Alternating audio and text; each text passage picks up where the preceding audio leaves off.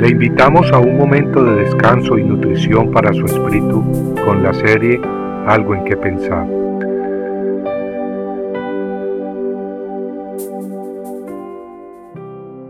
Para finalmente hacerte bien.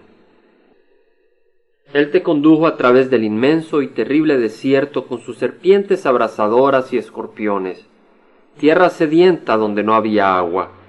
Él sacó para ti agua de la roca de pedernal en el desierto te alimentó con el maná que tus padres no habían conocido, para humillarte y probarte, y para finalmente hacerte bien.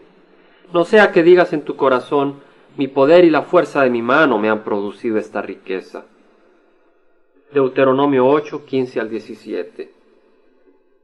Las palabras anteriores fueron de Moisés, y estaban dirigidas al pueblo israelita cuando éstos entraban a la tierra prometida.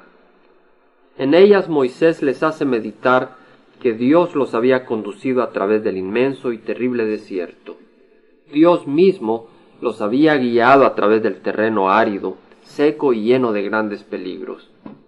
El pueblo israelita no podía vanagloriarse o jactarse de haber atravesado el desierto gracias a su propia inteligencia, sabiduría o poder.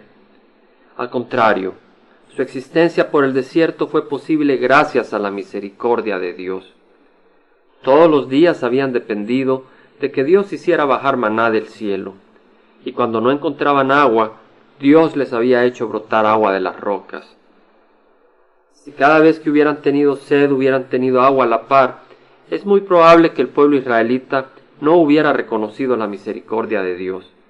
Si cada vez que hubieran tenido hambre en el camino hubieran tenido comida a la par, es muy probable que los israelitas no hubieran reconocido que Dios era la fuente del alimento. Pero Dios permitió que su pueblo escogido experimentara hambre y sed, para luego Él mismo apagar milagrosamente su sed y satisfacer milagrosamente su hambre con pan del cielo. El pueblo escogido podía ver sin lugar a duda que Dios estaba interactuando con ellos, protegiéndolos y guiándolos. De igual manera Dios permite que sus hijos pasen por los desiertos de la vida, por tribulaciones y aflicciones donde solamente Él nos puede rescatar. Y cuando clamamos a Él, somos rescatados poderosamente. Entonces nos damos cuenta sin lugar a duda que Dios es real.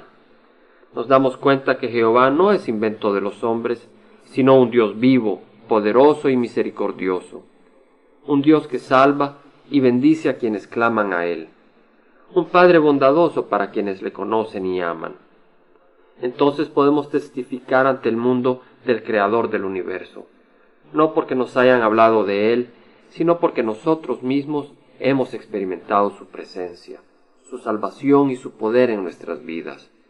Todo para el honor y la gloria de Dios y la salvación de muchos.